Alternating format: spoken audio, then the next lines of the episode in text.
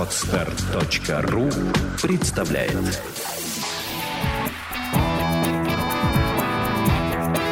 Александра и Андрей Капецки в лучшем психологическом подкасте «Психология, мифы и реальность». Добрый день, дорогие друзья! Ну что ж, мы с вами опять встретились в эфире, и я выполняю свое обещание и, наверное, свою уже мечту, которая несколько месяцев вот так внутри меня живет. Я хочу сегодня познакомить вас со школой концептуального мышления. У нас, как вы знаете, в качестве эксперта в рубрике «Для бизнеса» участвует Сергей Долуденко, как раз один из э, участников клуба концептуального мышления. А сегодня специально для вас мы уговорили прийти руководителя этого клуба концептуального мышления. Но это не клуб, а мастерская. Итак, у меня в гостях Андрей Теслинов, доктор технических наук, профессор. Андрей, здравствуйте. Добрый день, Александра. Андрей, в некотором роде мы с вами коллеги по отрасли, по объекту, что ли, воздействия. Ну, в некотором роде, да. Мы занимаемся соногенным мышлением. Мы учим человека мыслить особым образом о своих переживаниях, управлять своими эмоциями. А что такое концептуальное мышление? Вот какой частью мышления или в каком контексте? Я даже не знаю сейчас, как правильно вопрос поставить. Чем вы по отношению к мышлению занимаетесь или как правильно вот сейчас сказать? Что такое школа концептуального мышления? Откуда она взялась? Давайте попробуем. На ваши первые слова у меня возникла мысль вот какая. Чем мы похожи, чем едины. Мы занимаемся близким способом постижения реальности. Известно, что их ну, три. До недавнего времени я думал два – один из них – это эмпатия, в чувствовании. Ты постигаешь мир чувствами, переживая его, так или иначе отражая в себе. Да. А есть второй способ – рефлексии. В этом плане мы с вами близки. Да. Правда, я недавно узнал, что есть еще один от Бродского, что есть, оказывается, озарение. Это вот прямое такое вот нерассуждающее постижение реальности. Да. Но мы, э, видимо, с вами не владеем этим, или владеем как в какой-то мере, а мыслим, мыслим предметы наши благодаря вот этой способности рассуждать. Концептуальное мышление – форма мышления. Но здесь тоже надо поправиться сразу вот что. Клуб концептуальное мышление, мастерская концептуальное мышление – это все следствие, следствие научного, скажем, или такого интеллектуального направления, которое изначально называлось не так. Оно называлось по-другому. Концептуальное проектирование, анализ и синтез систем организационного управления – Основатель... Это что-то инженерное? Да, именно так. Основатель этой школы Спартак Петрович Никаноров со своими коллегами примерно 45 лет назад, может быть больше, они э, пытались найти инструментарий для преодоления сложности. Сложности порядка такой, что для преодоления таких предметных областей каких-то, для преодоления каких-то сложностей, которые нужно было объединить обязательно много понятий, и они не складываются. Иными словами, нужно было решать задачи, которые неясно, как начать понимать, как о них думать, чтобы начать их решать. Вот Мне понравилось. А что это за вот пример такой задачи можете? Вот что это за там, не знаю, развитие России на ближайшие Развитие России. Как мне мыслить? Как мне его мыслить, чтобы начать о нем вообще говоря рассуждать? Как мне нужно понимать то, что я хочу понять, и как начать мыслить об этом предмете? Вот эти задачки, они являются концептуально сложными.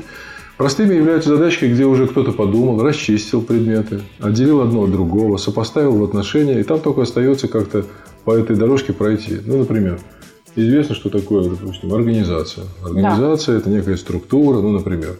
Человек рассуждает здесь не отвлекаясь на какие-то новые смыслы этого значения. А вот там, где ты еще не знаешь, в каком смысле, с какой точки зрения, с какой позиции смотреть, как это мыслить, как мне нужно смотреть на этот предмет, чтобы о нем говорить, здесь возникает концептуальное мышление. Ну, если так по-простому сложно. А в каких местах вот мы не знаем? То есть, даже я сейчас немножко в тупике. Можно ли долететь до Марса или нет? Или можно ли оттуда вернуться? Или я сейчас вот глупость говорю? Нет, не глупость. Э, да, но, наверное, к нашему разговору она имеет такое отношение. Как мне нужно мыслить возможность полета до Марса? Да. Вы знаете, наверное, сейчас так вот а, об вопросе на столпов.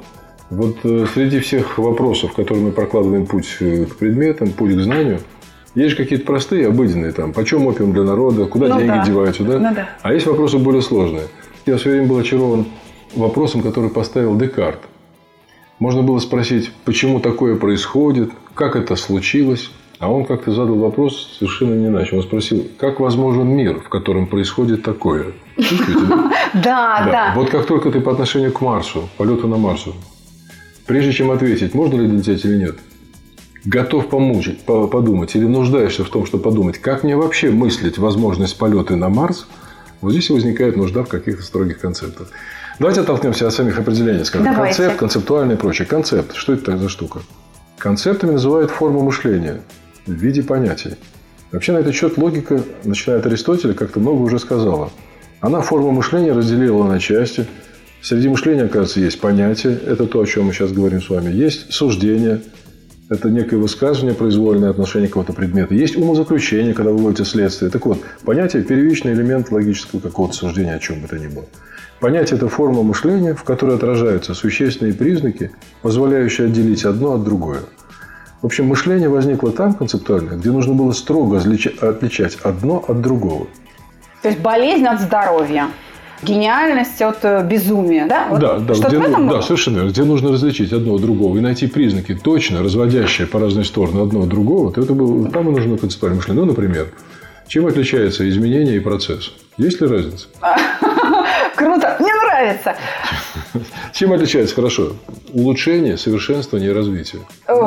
Не, я не, я, ну, знаете, только количество букв и там их Буквы – это другой предмет. Да, нет, правда, я не отвечу на этот вопрос. Я не отвечу. Вот для того, чтобы отвечать, нужно зайти к признакам, выделяющим один предмет от другого. Нужно эти признаки явно увидеть, сопоставить и сказать. Они отличаются тем, что здесь одно отношение дополнительное, где-то вот то-то, то-то. Вот там и нужно развлечение. Вот там, где нужно различать этот мир, там мы нуждаемся в понятиях. Ну, на так сказать, латыни понятие как концепт. Поэтому слово концептуальное означает мышление в понятиях. Дело в том, что вот идея от Аристотеля, надо сказать, что они проговорили уже и про это, и он в том числе. Мы, оказывается, имеем дело с тремя мирами. Вы в курсе, нет? Нет. Нет, сейчас буду в курсе. Расскажите. Люди имеют дело с тремя мирами, как выясняется. Первый мир – это мир вот вещей, реальностей, которые натыкаются твое внимание. Да, так. Это вещей, столов, предметов, стол и так далее. Вещи, назовем так условно в кавычках. Вот. Второй – это мир имен этих вещей. Оказывается, у нас не для многих вещей нет имен. Точно. Для тех вещей, которых нет имен, ты не можешь этим э, предметом владеть. Ну, например, вы знаете, что у некоторых индейцев северных индейцев было, например, 14 определений снега. Если у вас нет разных определений снега, то вы никогда не различите снег, э, только что полежавший и подогретый на солнце, снег только что выпавший, но на нем капельки отразившейся луны, вы никогда это не отличите. Почему? Точно. Нет имени для этого. Да. Или, например, если у вас нет э, в арсенале имени, понятия времени, объясните соседу, давай встретимся послезавтра. Кошмар. Слушайте, я в ужасе. Ну да. То есть, если нет понятия, то вообще э, явление не существует бы. Абсолютно так. Ну, для меня. Для тебя нет. Да. Или у некоторых, например, племен африканских нет понятия любовь. Расскажите человеку, что ты его любишь. Вам удобно сейчас использовать имя, любовь.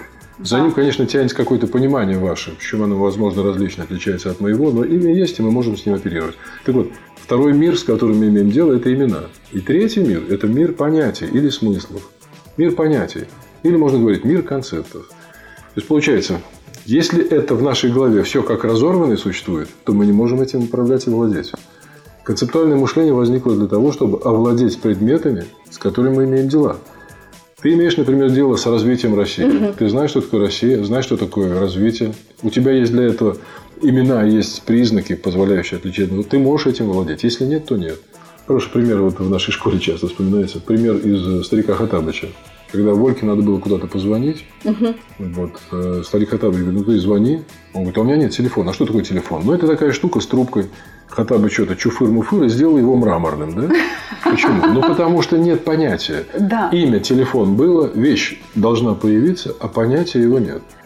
В простых обыденных случаях, где э, такого разрыва не происходит, мы опираемся на имена этого достаточно. За ними как-то подразумеваются смыслы. А вот там, где мы впервые проникаем, там не обойтись без того, чтобы от имени не перейти к понятию, и тогда уже за ним видеть вещь. Итак, вот треугольник основной логический. Вещь, имя вещи и понятие ее.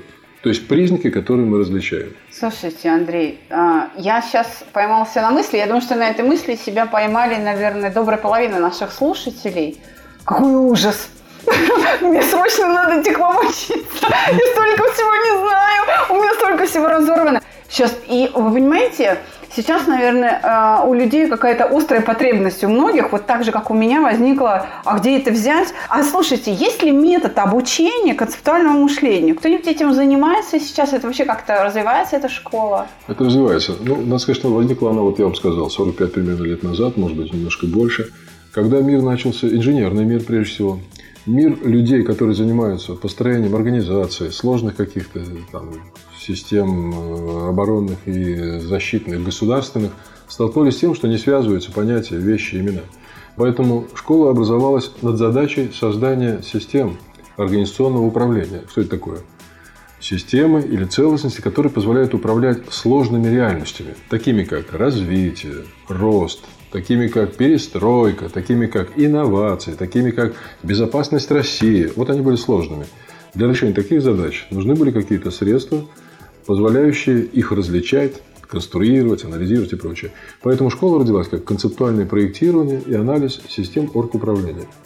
Но э, в ходе вот ее развития подтянулись сюда математические средства, потянулись, э, допустим, философские обоснования основных методов. И сегодня она как некая дисциплина для ума существует. Можно, наверное, выделить ее как такое, знаете, инженерное направление. Создание методов постижения сложного. И долгое время она развивалась так. Отцом этого, этой линии, что ли, всегда был и остается Никанор Спартак Петрович, угу. который шел два года назад. Он вышел из оборонной среды, он как-то вот гениально сам почувствовал, подобрал людей, которые смогли создать аппарат для развлечения сложного. С той поры эта наука развивается вот так. Но когда нет или когда мы трудимся над задачками не такой высокой сложности, а вообще пытаемся помыслить предмет ясно, отличить одно от другого, мы не ставим так задачу, чтобы спроектировать систему ну, оргуправления. Да. А мы говорим концептуальное мышление. Поэтому, когда вы начали говорить концептуальное мышление, мастерская, клуб, то это какая-то такая периферийная часть его деятельности. Угу. Мы с помощью такого мышления строим концепты. То есть у вас очень нуждаются бизнесмены. Слушайте, я вот сейчас прям... Или педагогика. Ох, как они без вас сейчас им прям... Знаете, медицина без вас не может. Гуманитаристика очень нуждается. Если это возникло в инженерии, там возникали задачи синтеза то теперь отлично совершенно понятно, что наибольшую нужда в гуманитарной сфере. Гуманитарные знания очень разорваны. Значит, что такое душа, что такое душевное, что такое психология, психика, что такое образование, чем отличается от, педаг... Э, от обучения, да. чем педагогика отличается от педагогики и всего остального. На этих вопросах нет концептов строгих, отчего путаница идет огромная. Точно. Люди защищают диссертации культурологии, психологии оперируют именами, за которых нет понятия. Точно. У каждого сидящего, э, допустим, оппонента или там члена совета своя картина за этим. Совершенно Соединение, верно. представление одного с другим не происходит. Термины конфликтуют друг с другом. Вот Аристотель, примерно, называл это так. Это разорванный треугольник.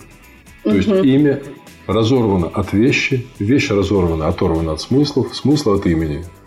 То есть это даже не треугольник, а три точки. Ну, наверное, так. Это вот э, то, что называют такой терминологический бред, треп и так далее.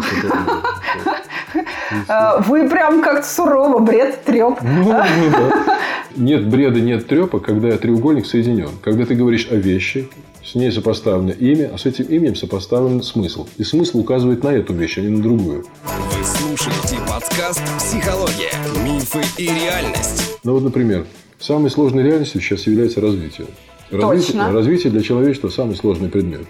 Ему известно там про процессы, нам известно про процессы, про управление, там, что-то про, известно про рост. Развитие – самый сложный класс. Ну, вот попробуйте там порассуждать о развитии, значит, там, чем отличается от модернизации. Развитие и модернизация – это разное. Развитие и эволюция – это разное. Ну, тут и не специалист не ответит. Ну, тем более уж говорят там на обычном языке. Я вообще с закрытым ртом сижу. Да. Я сейчас... Это чтобы наши слушатели понимали. Весь ужас, да, в моих глазах. Э, для такого рода задач, где ты не знаешь, как мне об этом думать, чтобы начать оперировать, и тем более владеть, всегда была нужда построить какой-то мышление. Зато знаете, как любят порассуждать? Ох, как любят порассуждать на эти темы. Особенно э, батлы всякие наблюдаешь в интернете, когда не на жизнь, а на смерть люди рубятся за это. А правда очень острая нехватка в вас вот э, вообще в способности на таком уровне мыслить, правда. Уровень мы пока еще не видим, да, но мы видим о том, что есть какие-то задачи, где нужно точно различить одно от другого. Ну, например, Медведев поднимает, э, наш премьер-министр поднимает вопрос о модернизации России. Он, видимо, мыслит не модернизацию, потому что слово «модерн» происходит, слово «стиль» – «модерн». Говоря о модернизации экономики, он имеет в виду стилизацию – Сам-то, наверное, имеет в виду не стилизацию. Ну, Стилизованный, точно. модернизированный хаос – это же хаос. Да. Он говорит о беспорядке, который просто приобрести должен новый стиль. Таким образом, либо он не понимает, что говорит, либо понимает, да, но, значит, скорее всего, второе. Не имея различия между модернизацией, развитием, инновацией. Все бред. Понятно. Тогда какие основные предметы мышления или задачи позволяют решать вот э, концептуальное мышление? Какие основные трудности, что ли, снимает? Я, знаете, так скажу, наверное, что вот мыслить концептуально не надо на каждый день, потому что это очень избыточное, сложное мышление. Оно принудительного характера. Есть э, обыденные задачки, обыденная речь, в которой ты не нуждаешься в таком строгом развлечении. Ну вот сейчас вот мы с вами сидим, я э, подайте, пожалуйста, показываю на кружку. И вам по умолчанию понятно все. Да. Мне не надо давать определение кружки. Сказал кружка, и все ясно. Поэтому зачем здесь заниматься развлечением кружек от не кружек? Чем отличается кружка от стакана? Чем стакан отличается от пиалушки? Чем отличается? Надо же это как-то приводить. Концептуальное мышление возникает там, где нужно обязательно эти вещи различить. Поэтому оно принудительное. То есть ты себе как-то включаешь какой-то тумблер, при котором начинаешь мыслить совершенно иначе. Ты начинаешь выделять признаки, ты задаешь вопросы себе и своей реальности. В каком отношении этот предмет находится с этим? Какие у него точно признаки? В этой связи мы очень нуждаемся в том, чтобы начать это мышление применять каким-то задачкам, поняв, что она нуждается в концептуальном мышлении. У нас даже есть такое вот правило, что докажи, что предмет, которым ты сейчас занимаешься, имеет концептуальный характер, концептуальную сложность. Ничего себе. Если он имеет сложность какую-то такую, вот кто-то знает, а я нет, вот и осталось только немножко в терминах определиться, но нам это не нужно. Определяйся, залезай в Википедию, ищи словарь и прочее.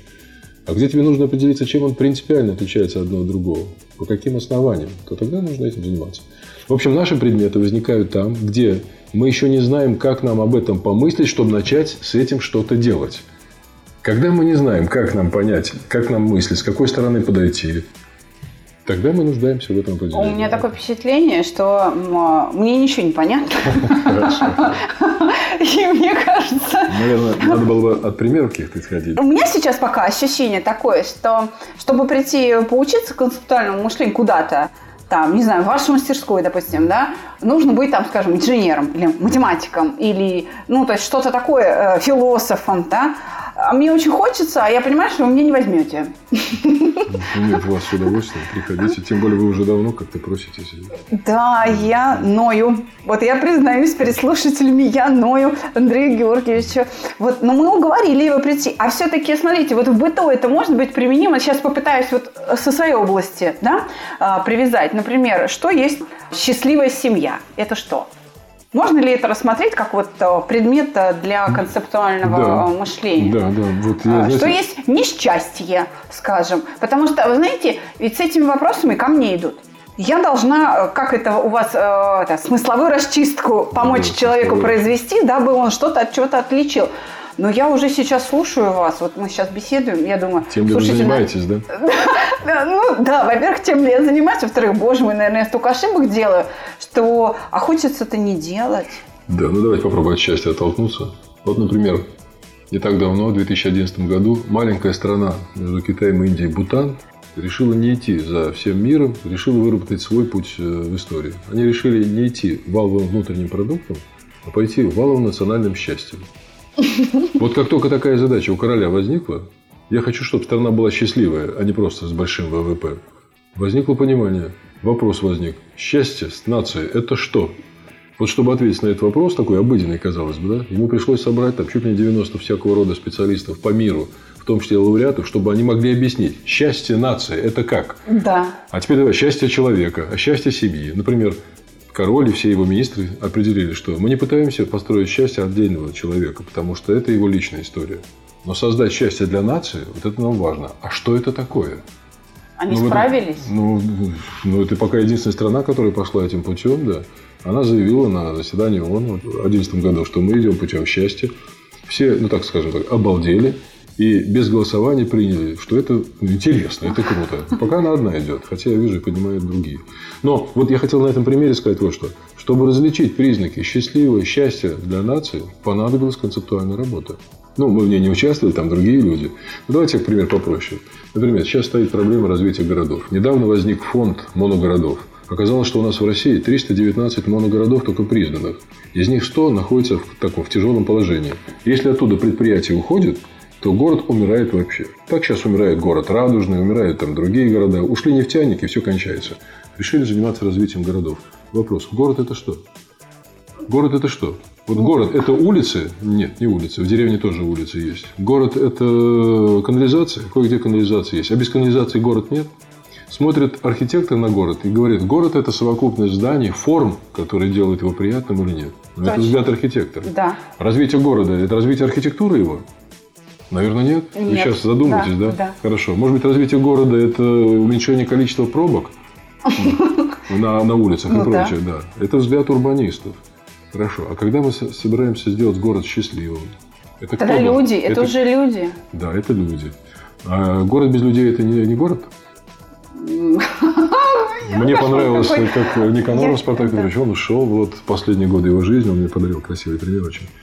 Поскольку он человек такой необычный и мыслил концептуально строго, очень жестко, обучая нас и своих учеников, и себя строгости держать свои предметы. То есть, всякий дрейф предмета, всякая попытка, начав говорить об одном, а потом начать о другом, преследовалась, просто каралась законом. И вот с ним часто очень беседовали разные люди. Как к нему пришел один человек, который что-то написал, диссертацию про общество. Общество. Никанор спрашивает его, скажи, пожалуйста, а что такое общество? Ну, тот молчит, дескать, козе понятно. У него еще было общество социалистическое. Он говорит, а что такое социалистическое общество? Тот говорит, социалистическое, но это же тоже все знают. Это когда общая собственность на средства труда, ну и на многие такие другие понятия коллективные. Он говорит, хорошо. А что такое масло? Оппонент немножко замерз. Он говорит, вы знаете, что у масла 28 параметров, по которым оно отличается от маргарина, от всех остальных дел. Он говорит, ну и что? А вы мне про общество социалистическое сказали только одно. Общая собственность на средства производства. Назовите другие, там 29 признаков. А их нет. Потому что было, и шло оперирование именами. Советский, социалистический, капиталистический. Да-да-да. А как только ты начинаешь различать, покажи мне различия, это общество от другие, которые точно его отличают от полукапитализма, недокапитализма. И появляется понимание, что здесь дырка, здесь нет развлечений. Это вот та самая проблема с гуманитарными областями. Конечно, да, конечно. Что такое самоидентификация? Все ли знают, что это такое, да? Как начинаешь разбираться. Ну, говорят часто. Ну, говорят часто, да. Вот. вот там, где нужда в точном развлечении этих признаков, чтобы начать с ними как себя вести, там концептуализм-то и возник. Ну, наверное, так. Поэтому обучение этому делу, уж коль вы затеете разговор, оно связано с обучением разному, я так бы сказал. Даже мои вот учителя Никаноров, там, Солнцев и многие другие, они в свое время считали, что обучиться концептуальным методам может только мышление, обточенное в физтехе. То есть, это должно? Дискриминация гуманитариев. То есть это должны быть люди, которые владеют математикой, прежде всего теорией множеств, потому что мыслить признаками – это мыслить множествами, классами признаков. Да?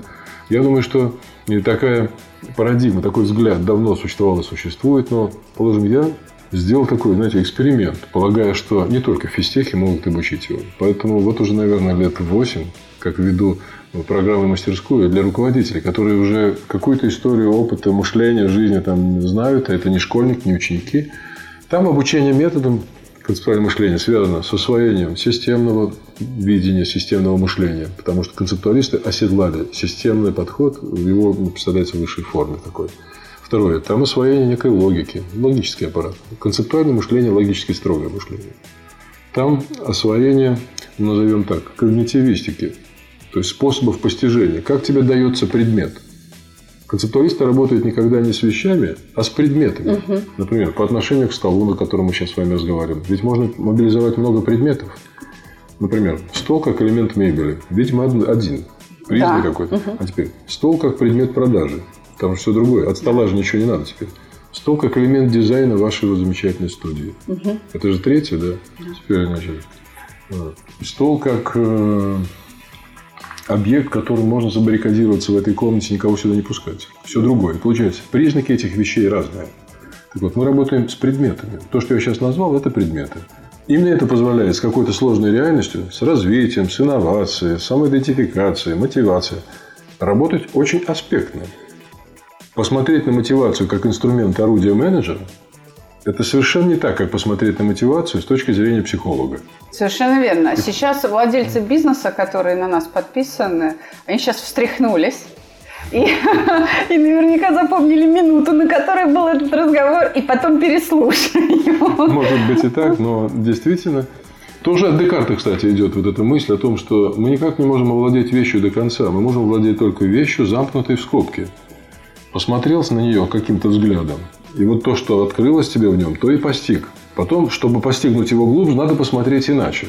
Ну, давайте вы говорите о бизнесменах. Давайте посмотрим на организацию. С точки зрения менеджмента, что-то она открывает. Управление, планы, цели. Теперь посмотрел маркетолог. В организации уже не это интересно. Да. Интересны продукты, цены, услуги и все остальное. Подошел, посмотрел на организацию э, психолог. Он, видимо, увидел что-то иное. Получается, ты владеешь организацией своей или нет? Ты владеешь каким предметом этой организации? А сейчас очень модно, знаете, какая миссия у вашей компании. Вот миссия вашей организации – это тоже предмет концептуального рассмотрения? Ну, ее можно, быть? можно списать, можно содрать с, огромного количества там, сайтов, да, а можно ее конструировать. Да, И вот конструируя это... миссию, конечно, ты в хорошем смысле, хороший конструктивно работающий, ты обречен просто ответить на вопрос. Миссия – это что? Вот. это что? Я поняла, у меня есть талант. Талант это что? Неважно, он у меня есть, я приду к вам учиться. Андрей Георгиевич, тогда вопрос такой в гуманитарной сфере кто-нибудь какую-нибудь расчистку когда-нибудь проводил, вот эту смысловую, и вот пытался как-нибудь эту разорванность ликвидировать, хотя бы в какой-то сфере? Были да, такие попытки? Да, да, конечно. Сказать, что уж прям гуманитаристика совершенно рваная, разорванная, это невероятно. Я бы даже сказал, что среди гуманитариев есть такие звезды, которые, у которых можно было концептуалисту поучиться. Так. Видно, что он не владеет математическим аппаратом, логическим, угу. исчислением высказывания, но ведет свой предмет настолько тщательно, что э, просто завидуешь. Ну, например, Генрих Рикерт, философ. Его невозможно читать там больше одной-двух страниц, потому что каждое слово, каждый абзац – это какой-то ясный смысл, вложенный в предыдущие, э, раскрытые какие-то для него заготовленные дела. То есть, идет обычный текст – но видно, что человек держит предмет, ведет его, рассматривает последовательно от одного события к другому. В свое время меня очаровал. Суть развития, суть живого – изживание. В чем суть развития? Суть развития, Рикерт говорит, изживание. Это очень концептуально. В каком плане? Он нашел существенный признак, отличающий функционирование, что-то там, я не знаю, там, совершенствование и прочее. Он говорит, суть развития – изживания. Это очень строго, это точно и прочее. Ну, пусть этот пример. Ясперс – философ. Читать его тоже невозможно много, потому что... Это наши современники? Нет, это не современники, к сожалению. Если я, видите, я невежа. Невежа, да. Ну, хорошо, возьмем там Мамардашвили, почти там современник, ушедший uh-huh. философ, да? Говорящий, правда, очень свободно, но мыслящий так же строго, так же отчетливо, держащий свой предмет, как и другие. Но также и бросающий его, да? поэтому некоторые его не очень любят. Я встречал очень много историков, которые могли вести свою историческую линию, рассуждая очень строго, не, не срывая с нее, точно выделяя признаки. Ну, например, что такое нация? Оказывается, нация сегодня сильно изменила свое э, определение. Концепт нации сильно трансформировался, от чего сейчас трудно ее определить. Например, Оказывается, нация изначально возникла как слово, определяющее два признака общности людей. Первое – общие ценности и общий язык. Так. Нация была это. Да. Потом, как говорят, во времена французских э, событий произошло следующее. Французы сказали, а не обязательно, чтобы у тебя ценности были разные, одинаковые. Ты можешь иметь другие ценности. Главное, что ты говоришь на французском языке, поэтому нация – это единый язык, но разные ценности. А теперь что такое нация? Европа – это как общая нация или там Россия. Нация – это совокупность людей с разными языками и с разными ценностями. Хотите жить такой нации? Как управлять такой нацией? Как, в такой, как себя чувствовать здесь вот, э, принадлежность э, частью этой нации? Разные языки и разные ценности. Я хочу сказать этим примером, что в гуманитаристике есть люди, которые вот эти вещи отчетливо различают, говорят и понимают, о чем они говорят. Поэтому я бы их назвал концептуалистами, независимо от того, мыслят ли они там математику привлекают или прочее. Поэтому в гуманитаристике есть такие люди, говорите. Но очень много знаний разорвано. У меня вопрос. Я в очередной раз ужаснулась, я вижу ваш взгляд. У меня концептуальный вопрос к, руководителю мастерской концептуального мышления, доктору технических наук и профессору Андрею Георгиевичу Теслину. Как жить дальше? Как нам дальше жить со всем этим? Ой, вы знаете, что нам вы делать прям вот в ядро тайфуна смотрите. Дело в том, что мы как-то захватываем с вами развитие, как жить дальше, мышление и так далее. Известно, что развитие идет в направлении увеличения сложности. Был такой замечательный закон Седова, который сказал, что развитие идет в сторону увеличения разнообразия. Поэтому жить дальше можно, только увеличивая различительную способность своего ума. Точно. Каждый раз мир оказывается тебе более разнообразным, менее понятным, более неопределенным. И получается, жить дальше в этом мире, приходя в сознание, имеется в виду, да, это только с увеличенной различительной способностью. Вот эта мысль о том, что все потихонечку должны становиться концептуалистами, неважно ли нашим методом владея или нет, но людьми, различающими смыслы, вот эта потребность все более увеличивается. Мир все менее укладывается в какие-то готовые схемы, готовые концепты или какие-то понятия. Поэтому надо увеличивать различительную мощность. Поэтому жить как? С увеличением различительной способности. Бальзам на душу, дорогие друзья. Я интуитивно это делаю уже, оказывается, энное количество лет. Правда, наверное, прям на каком-то таком смешном начальном уровне, но я поняла, что во-первых, э, у меня есть все признаки того, что я буду жить дальше. Так что вам интересно, различать сложно, да? Да, потому что у меня такое количество неясностей, что у меня постоянное напряжение интеллекта, чтобы их все время различать. И я все время больше и больше различаю, больше различаю. Как могу, правда? Может быть, я в этом заблуждаюсь, но напряжение интеллекта в этом смысле у меня есть. А сейчас мне Андрей Георгиевич сказал, что вот Понимаешь, вот так и жить, вот так и живем, Андрей Георгиевич. Хорошо и счастливо, и дальше так живите. Но я вас расстрою, наверное, знаете, как. Увеличивать э, значит, количество объектов, которые ты отличаешь одно от других, это еще не вся часть. Конечно. Не все, не все условия счастья. Оказывается, двигаться вперед можно при условии, что ты упрощаешь вниз. Точно. Следовательно, по-настоящему вот концептуальная работа происходит тогда, когда ты, увеличив свою способность различать признаки вещей, себе и всем дальше, кто идет за тобой, смог их объяснить гораздо проще. Вы слушаете подкаст «Психология. Мифы и реальность». Ты смог их уложить в какой-то очень ясный квант смыслов, передать его, и тогда все с тобой дальше быстрее продвинутся. И ты в том числе. Человек – это инструмент переработки сложности одним из методов является концептуальное мышление. Но не одно оно. Новое. Мне так хочется верить в то, что я вот именно это и делаю для наших слушателей уже почти 4 года. Потому что мне приходят, по крайней мере, мне приходят отзывы от вот слушателей, от тех, кто ко мне приходят на занятия со словами «жить стало проще». Ну, вот, значит, что вы очень доступно объясняете. Упаковывать какие-то смыслы и дальше их передавать в понятном для них виде. Но это трудно. Это прям ужас, как ну, трудно. Другого ничего нет. Другого ничего да. нет. Более, так сказать, человечного, чем э, заниматься этой работой. Ты знаешь, что каждое следующее поколение там, детей, людей, оно живет все больше неопределенности. Да. Вот этот антрополог... И вот это ужас. Да, и получается, что они нуждаются во все более да, мощных средствах ее переработки, э, в развлечении ее, ну, упаковке в понятные куски и передачи дальше. Мы несемся в будущее с удивительной скоростью, и получается, что эта скорость требует от нас все более интенсивных средств постижения ее. Нам нужны какие-то концептуальные, а может еще и более сложные способы различать происходящее. У меня такой вопрос. У нас э, на уроках приходят люди взрослые.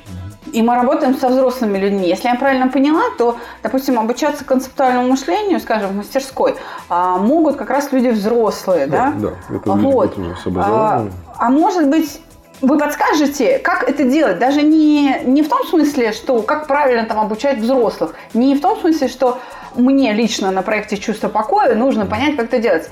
Ведь э, другие люди, которые нас слушают, да, наши слушатели, они, скажем, являются родителями, да, или руководителями.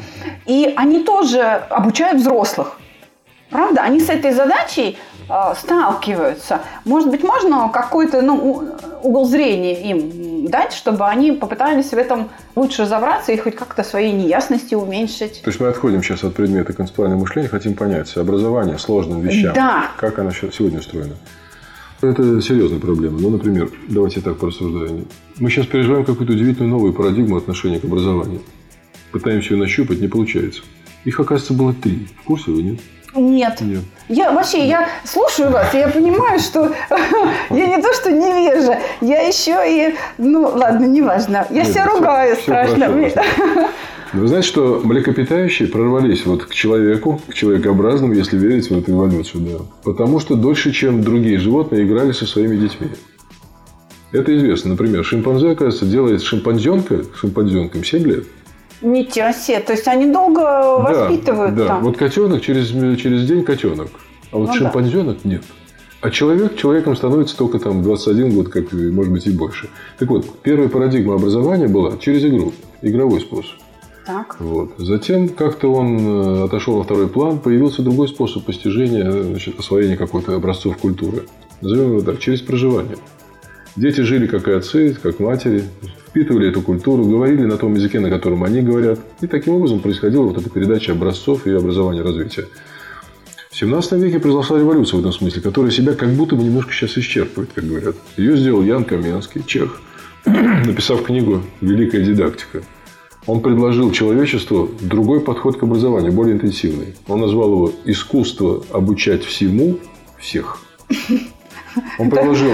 Да. Замахнулся. Конечно, да. Он предложил способ вынимать людей из э, проживальческой среды, помещать в аудитории и там особенным способом передавать образцы нового.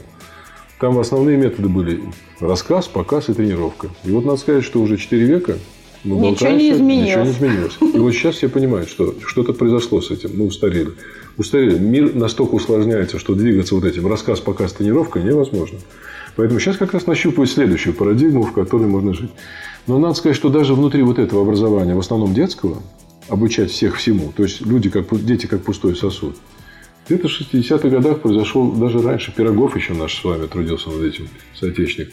Он понимал, что взрослых надо обучать иначе.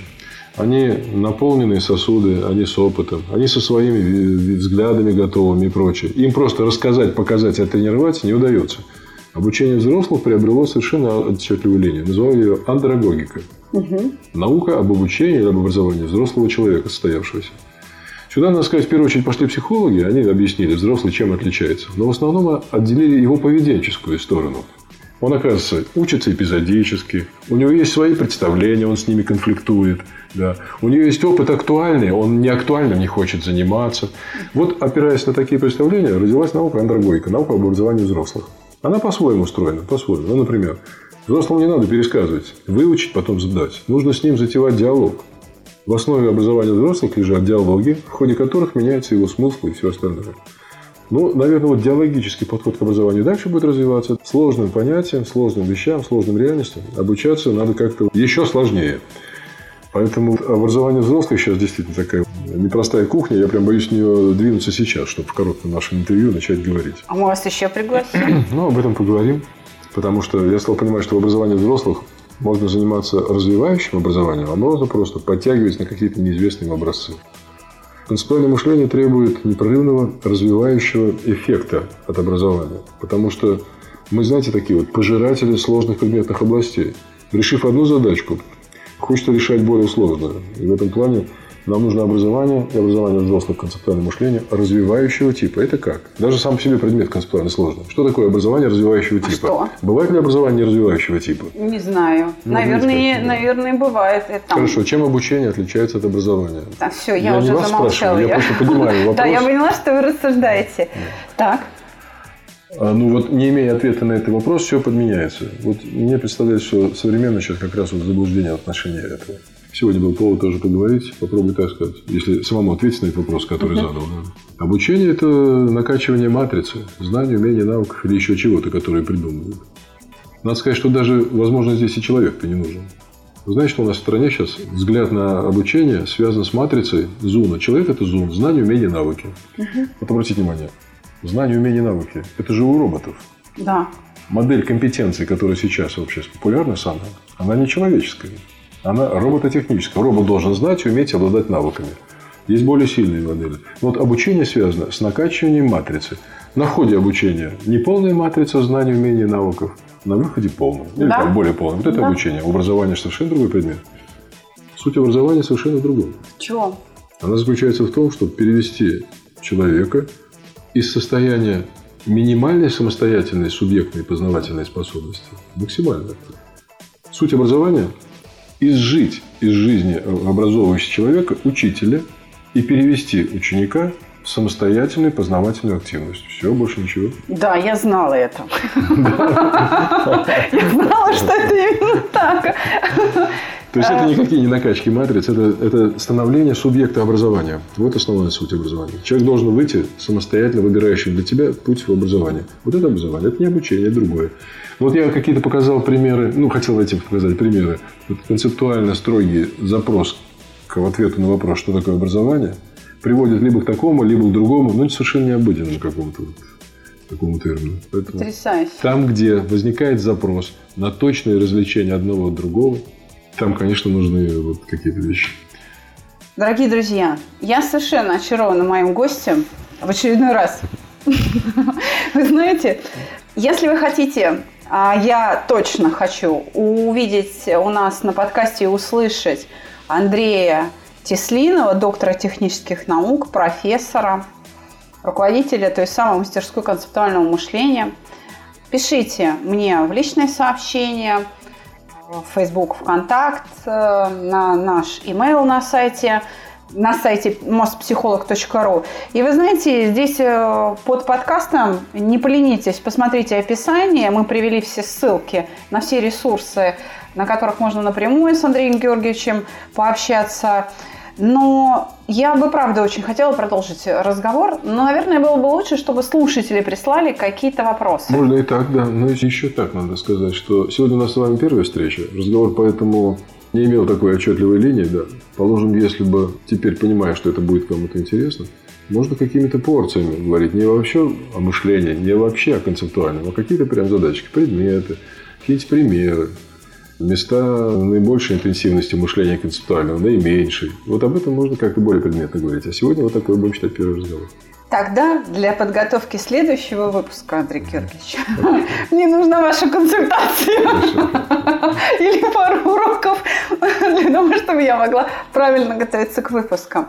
У меня в гостях Андрей Теслинов. Мы ждем ваших вопросов. Телефон проекта плюс 7 495 2013 511. Звоните. Консультации бесплатные. И на сегодня все. До свидания. Спасибо большое. Я очень рад даже такому сумбурно состоявшемуся все-таки на первом прикосновении к концептуальному мышлению. Я очень рад. Спасибо вам.